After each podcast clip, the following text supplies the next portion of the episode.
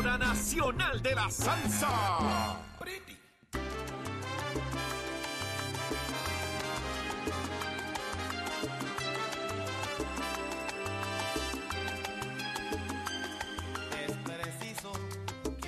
Arranca una nueva hora en Nación Z por Z93, 93.7 en San Juan, 93.3 en Ponce y 97.5 en Mayagüez. Saudi Rivera es quien te habla junto a Jorge Suárez, Eddie López. Buenos días, Buenos días, buenos días.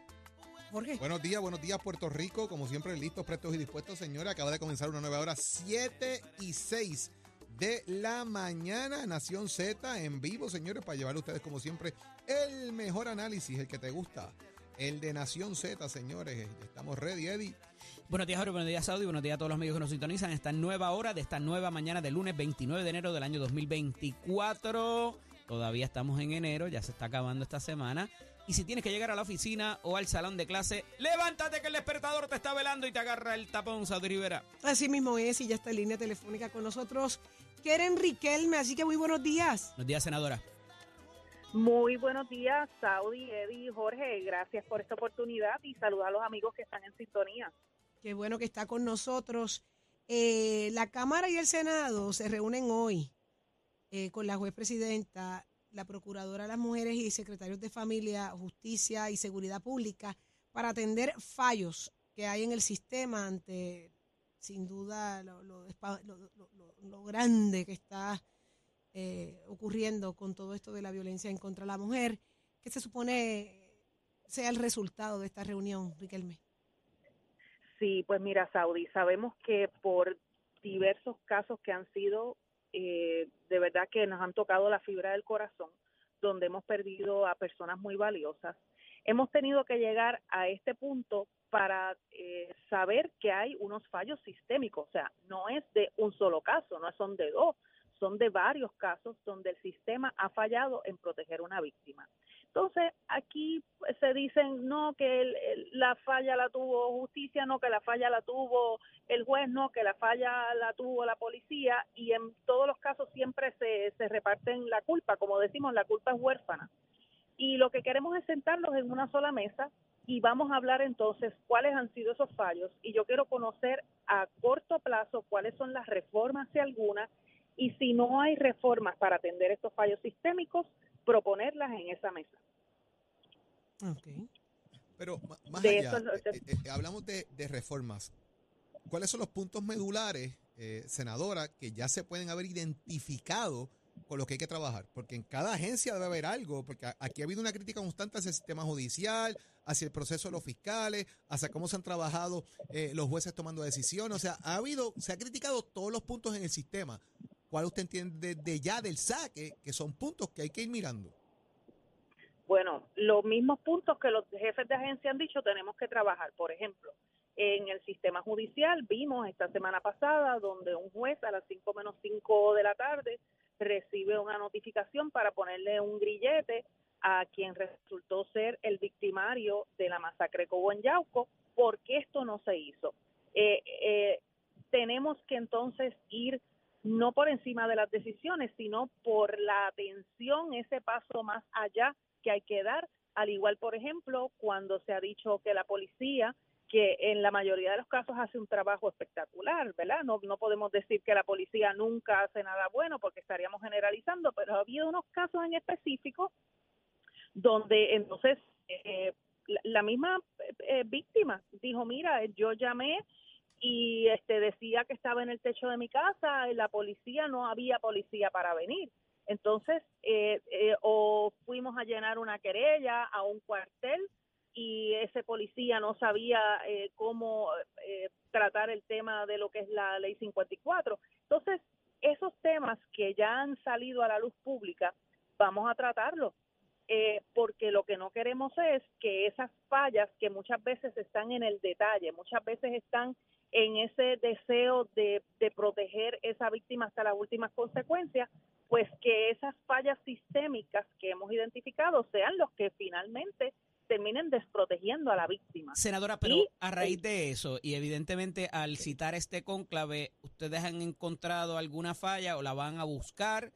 Eh, ¿Hace falta legislación? ¿Hace falta mover la GUA en ese sentido? ¿Es una cuestión de protocolo? ¿Qué han identificado hasta ahora eh, que va a ser el eje central quizás de esa reunión que habrán de celebrar en el día de hoy? Mira, yo entiendo que legislación nosotros tenemos, la legislación está clara. Sí, nosotros hemos estado enmendando las órdenes de protección, hemos estado enmendando diferentes leyes, pero yo entiendo que esto se puede trabajar a nivel administrativo. Claro, nosotros como, como legisladores tenemos una, un deber de fiscalización. Así que nosotros tenemos que llamar a los componentes y decir, mira, ¿qué es lo que está pasando? ¿Por qué este protocolo no se está llevando a cabo? Y eso es precisamente lo que estamos buscando. Cuando esos protocolos que ya están delineados, que ya se han ido sobre ellos en múltiples ocasiones y no se están llevando a cabo, ¿por qué razón? Eh, es que tenemos que volverlos a hacer, es que le falta un enlace, ese protocolo, es que no hay comunicación entre las agencias. Y eso es lo que queremos ver en este conclave. El asunto de la, el escogido de los jueces y cómo eh, se hace a través, ¿verdad? el aparato constitucional. Eh, ¿Tienen planteado quizás eh, tratar sobre eso de los jueces y fiscales, debo decir, eh, y debo corregir por razón de que se levanta el asunto de que pueden haber fiscales que no están preparados, al igual que jueces que no tienen los adiestramientos necesarios para bregar con este tipo de, de asuntos? Sí, mira, una cosa es la elección de los jueces y otra cosa es la preparación que luego eh, justicia pueda pueda darle a esos la capacitación. Así que sí, la, la capacitación que, que pueda darle esos jueces.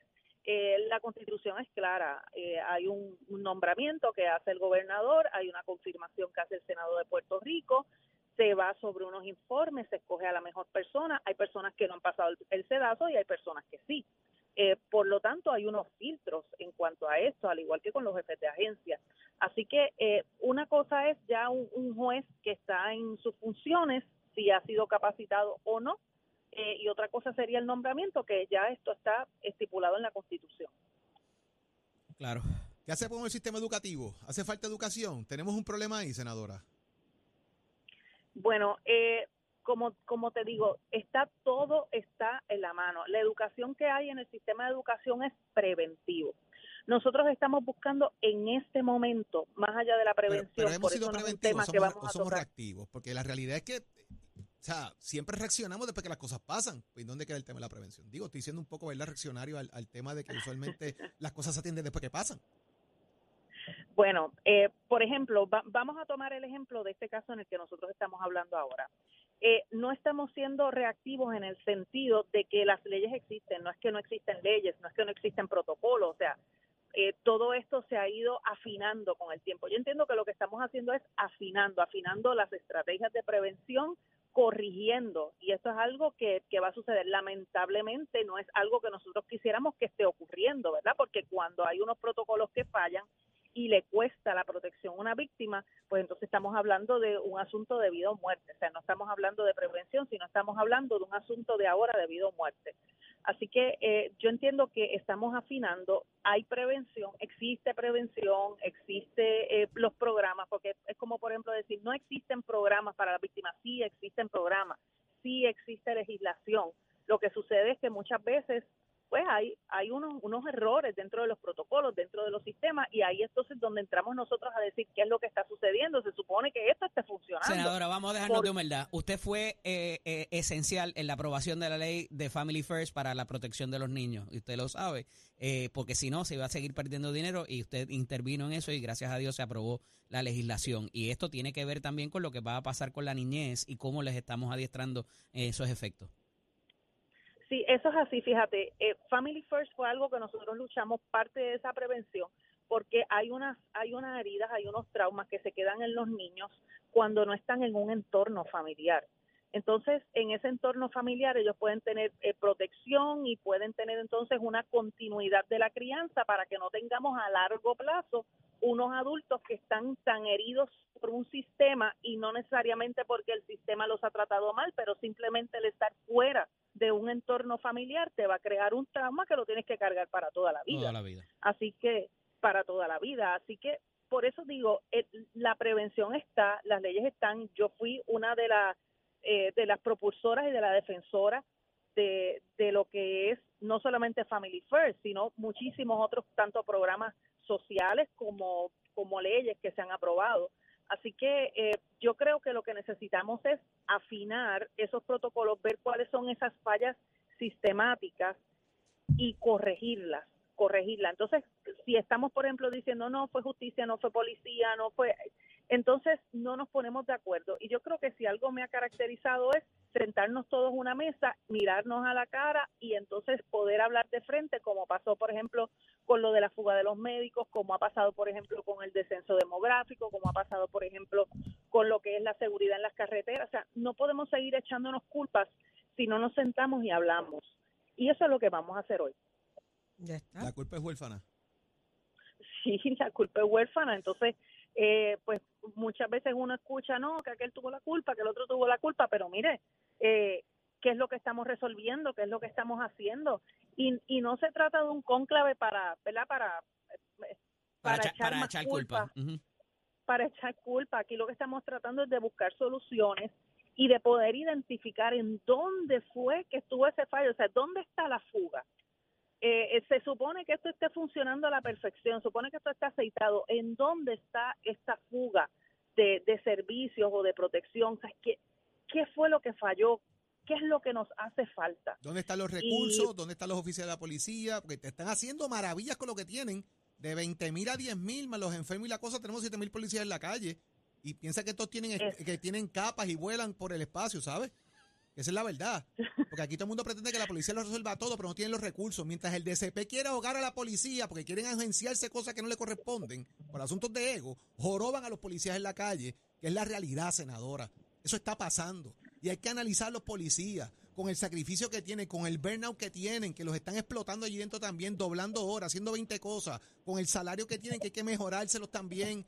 Porque hay gente que quiere entrar a la policía, pero ¿qué es lo que ven? Situaciones complicadas también. Todas esas cosas hay que valorarlas en la mesa, se lo traigo como punto de discusión. Sí, sí, es algo que, que podemos tocar hoy y, les agradezco ese punto de vista porque para eso es que se supone que existan estos diálogos, no, so- no solamente con los medios y la prensa, también con las agencias de gobierno. O sea, esto es una situación de todos, de todos como sociedad. Y pues tenemos que aportar, todos tenemos que aportar, desde esa educación que se da en el hogar hasta el uno tomar responsabilidad si uno escucha que un vecino o vecina está abusando de su esposo, de su esposa, de sus hijos, de sus padres ancianos. Tenemos que tomar esa responsabilidad. Hasta luego, entonces, ir a lo que es la prevención, la comunidad, todos involucrarnos, las organizaciones sin fines de lucro, las iglesias, las agencias. O sea, es un trabajo de todos. Hay mucho Pero por ya cuando hacer. estamos Ujú. hay mucho por hacer, Saudi, pero ya cuando estamos hablando del gobierno, pues tenemos que sentarnos y ver qué no funcionó y qué podemos hacer para que estas situaciones que hemos visto no se vuelvan a repetir. Ahí está. Muchísimas gracias, senadora Keren Riquelme, por estar con nosotros y después de esa reunión nos encantaría volver a escuchar y ver resultados para, para discutirlos acá. Claro que sí, siempre Muchísimas para gracias. ustedes y gracias por esta oportunidad. Gracias a todos. Siempre a su orden Mucho éxito, senadora. Z. Keren Riquelme, senadora del Partido Nuevo Progresista, y la escuchaste aquí en Nación Z, donde escuchas el mejor análisis. Adelante, Eddie. Somos, somos una mirada fiscalizadora sobre los asuntos que afectan al país. Nación Z, Nación Z. Por Z93, somos su noticia. Damos paso al segmento del análisis del día. Como todos los lunes tenemos al expresidente del Senado, Kenneth Davidson McClintock y Hernández, a quien prontamente le damos la bienvenida. Buenos días, Kenneth. Muy buenos días a ti y al senador. Y está con nosotros también el senador por el Movimiento Victoria Ciudadana y profesor Rafael Bernabe y Rifkol. Buenos días, bienvenido. Buenos días a ustedes dos y a todas las personas que nos oyen. Agradecido que esté con nosotros en la mañana de hoy. Mira, hay una hay un titular del pasado sábado, pero que me parece importantísimo porque eh, trasciende la semana pasada que con la, la- el asunto de la candida- de las candidaturas a Washington como comisionado residente, ahora también la senadora Nairma Rivera Lacen se suma a las filas, o sea, abiertamente dice que es eh, eh, va a solicitar el endoso del Partido Demócrata. Entonces, un poco se cuestiona en el periódico El Vocero, en el titular, si esto es un asunto, también eh, Pablo José Hernández, debo decir, eh, si esto es un asunto que tiene que ver con quizás eh, financiación de campaña, ¿verdad? El asunto de, dinero para la campaña, o si por el contrario verdaderamente hay un interés en la política nacional por, eh, por y también por el asunto del junte. Y, hay muchas cosas dentro de este dentro de este corte de prensa porque también está eh, la situación entre eh, Dávila Pernas y Charlie Rodríguez para presidir lo que es el Partido Demócrata Nacional. ¿Por dónde agarramos esto? ¿Cómo lo entendemos, Kenneth? Eh, porque parecería que hay un retroceso a nivel de los demócratas, porque también trasciende de que ellos no van no han avalado a nadie ni parece que lo van a endosar directamente y esto había sido una pugna porque los republicanos originalmente decían que no iban a endosar a nadie de los candidatos en la política nacional acá en Puerto Rico eh, versus lo que era la política nacional de Estados Unidos. Cuéntame. Pues mira, esto es muy simple. Eh, hace muchos, muchos, muchos años, eh, a mí no me dejaban unirme al Partido Demócrata porque yo no era miembro del Partido Popular Democrático ni favorecía al Estado Libre Asociado. Así que en vista de eso y de que yo entonces luché... ¿Quién te lo impedía? En los años 70 me lo impedían los populares. Ok. Había un, presidente del Partido Demócrata, se llama Richard Durham, estaba doña Fela, que era la National Committee Woman, y eh, impedían que los, que los, que los PNP estadistas pudiéramos ser eh, demócratas. Yo luché en contra de eso y en 1976 pues logramos ser admitido al Partido Demócrata y respectivo de nuestra, de nuestra eh, postura de estatus en Puerto Rico. Así que yo no puedo hacer otra cosa que darle la bienvenida a la, a la senadora eh, del Movimiento Victoria Ciudadana al Partido Demócrata. Si ella quiere identificárselo al Partido Demócrata, ¿quién voy a ser yo para impedir que ella así lo haga? El hecho de que es independentista, pues mira, el hecho era que yo era estadista, que yo soy estadista y no me dejaban entrar al Partido Demócrata. Yo no voy a negarle a ella esa, esa oportunidad. Entiendo que Pablo José estaba ya vendiendo la idea de que él era el único demócrata en la papeleta electoral y entonces pues obviamente la, la entrada de Ana Irma al Partido Demócrata pues le niega a él la exclusividad que él estaba vendiendo que él tenía. De hecho, estaba eh, hasta cierto punto diciendo las cosas un poquito incorrectamente, porque estaba tratando de crear la, la impresión de que habían eh, postulaciones demócratas y republicanas en Puerto Rico, cuando la realidad del caso es que ni el Partido Demócrata ni el Partido Republicano actualmente tienen acceso a la papeleta electoral puertorriqueña y no postulan candidatos a posiciones electivas locales. Senador Bernabe, a esos efectos, eh, en el movimiento independentista ha habido una renuencia eh, legendaria o por décadas de que no se van a insertar en los procesos de Estados Unidos. Y pero ahora, pues, ¿verdad? Y, y sabiendo de que eh, la senadora eh, Rivera Lacen eh, está bajo el Movimiento Victoria Ciudadana y no el Partido Independentista, eh, pero parecería cambiarse esa postura quizás tradicional de no insertarse en la política nacional. Por, ¿cómo, entendemos esto? Sí, mira, lo primero que nada es que yo, yo hablé con Ana Irma precisamente anoche y antenoche también ella lo que señala es que es un poco, es un poco no, es incorrecto decir que ella está ingresando al Partido Demócrata. Ella lo que ha señalado es que va a hacer caucus con el Partido Demócrata en el Congreso, que va a trabajar con un sector del Partido Demócrata en el Congreso. A la Irma va a ir al Congreso y no puede estar allí como una persona aislada. ¿Con quién va a colaborar allí? Tiene que colaborar allí, trabajar allí con los sectores más afines a las posiciones del movimiento Victoria Ciudadana y a las fines a las posiciones suyas. ¿Quién es, quién es ese sector? Es el sector eh, más progresista del Partido Demócrata, congresistas como Cory Bush, como Ilhan Omar, como Rashida Tlaib, como Casio Cortés, aunque no es parte, no se identifica con ese grupo, pero es, un, es una es una persona muy cercana a nuestras posiciones, Nidia Velázquez, es decir, es el sector del Partido Demócrata más cercano a nuestras posiciones, comprometido con las posiciones ambientales, el movimiento laboral, el movimiento ambiental, eh, la defensa de los derechos de los inmigrantes, la defensa de la descolonización eh, de Puerto Rico, es con ese sector que va a estar eh, colaborando. Y es lógico, porque como dije, allí va a colaborar, no va a colaborar con el sector del Partido Republicano que representa todo lo opuesto de lo que nosotros representamos en, en Puerto Rico. Eh, la posición del independentismo, por lo menos del independentismo en que yo he ¿verdad? participado y Ana Irma también, no es reacia en lo más mínimo a colaborar con los sectores afines en la política de los Estados Unidos afines a nuestras posiciones. Quizá hay algunos sectores que plantean que no se van a insertar, pero el independentismo viaja constantemente al Congreso de los Estados Unidos, se reúne con congresistas, colabora con congresistas, discute con congresistas legislación que se puede presentar, este, legislación que se debe objetar. Así que no hay ninguna, para no hablar de fuera del Congreso, con sectores. Por ahí una foto de Juan Dalmao en el fin de semana allá en Washington, de hecho. Exacto, o sea, no hay ninguna ninguna ninguna razón para para los para eh, colaborar con los sectores con los cuales compartimos eh, objetivos, todo lo contrario, queremos colaborar con esos sectores para avanzar una agenda progresista en Puerto Rico y una agenda progresista en los Estados Unidos.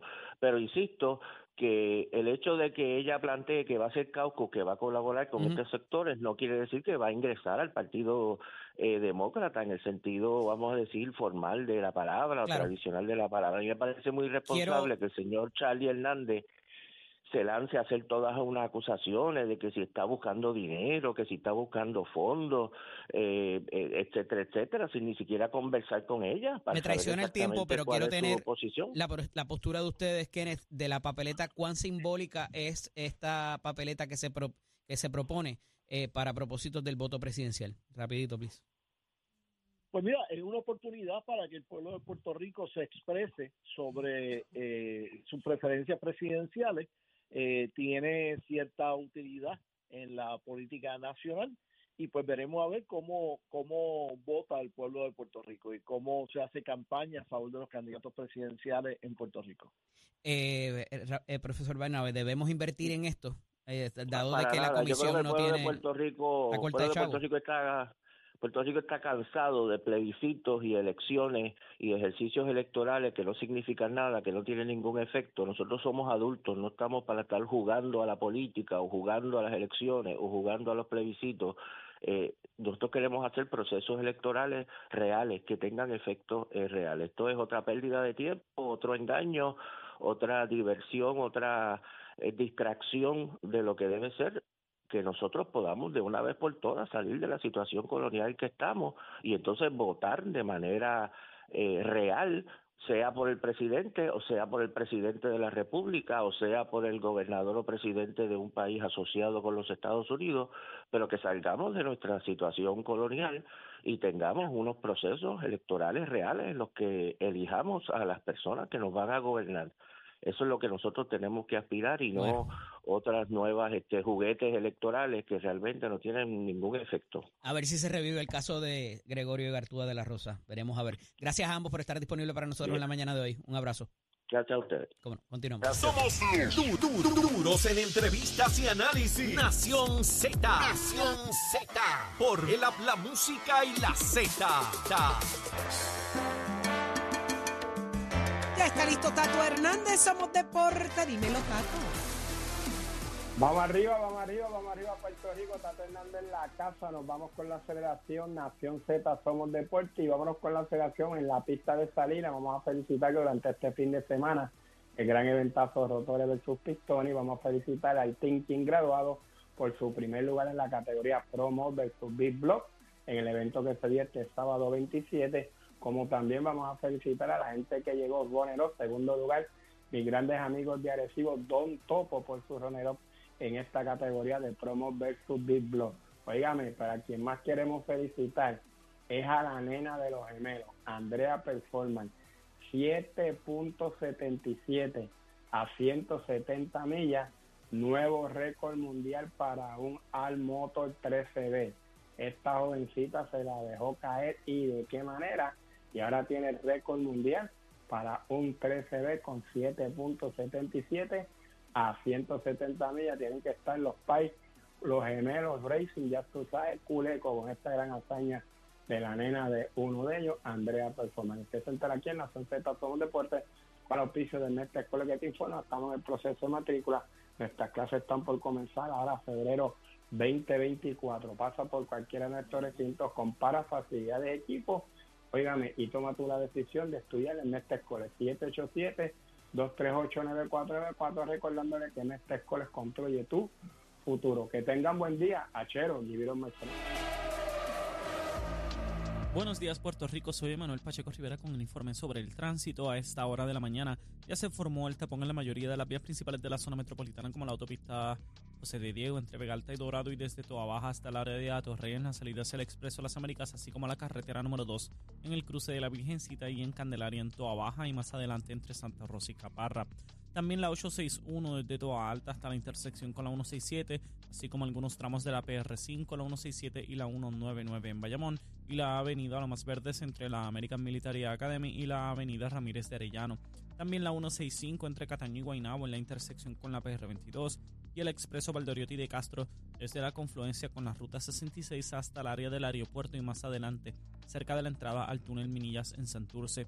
Además, el ramal 8 y la avenida 65 de Infantería en Carolina, el expreso de Trujillo en dirección a Río Piedras, la 176, 177 y la 199 en Cupey y la autopista Luisa Ferré entre Montiedra y la zona del Centro Médico en Río Piedras y más al sur en Caguas, por último la 30, desde la colindancia de Juncos y Gurabo hasta la intersección con la 52 y la número 1.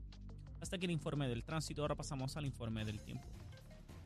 Para hoy, lunes 29 de enero, el Servicio Nacional de Meteorología pronostica un día parcialmente soleado y cálido para todo Puerto Rico. Sin embargo, no se descarta la posibilidad de algunos aguaceros dispersos para el área metropolitana. Hoy los vientos se mantienen generalmente del este-sureste de 6 a 8 millas por hora, con algunas ráfagas de hasta 23 millas por hora, y las temperaturas máximas estarán en los medios altos 80 grados para todo Puerto Rico. Hasta aquí el tiempo les informó Emanuel Pacheco Rivera. Yo les espero en mi próxima intervención aquí en Nación Z, que usted sintoniza a través de la emisora nacional de la salsa Z93. Próximo, no te despegues de Nación Z. Próximo. Ahí viene Lorna Soto, la alcaldesa de, de Canóvanas. ¿Qué está pasando en Canóvanas? Ahí hay molestia, hay incomodidad. Ella se desahoga hoy en Nación Z.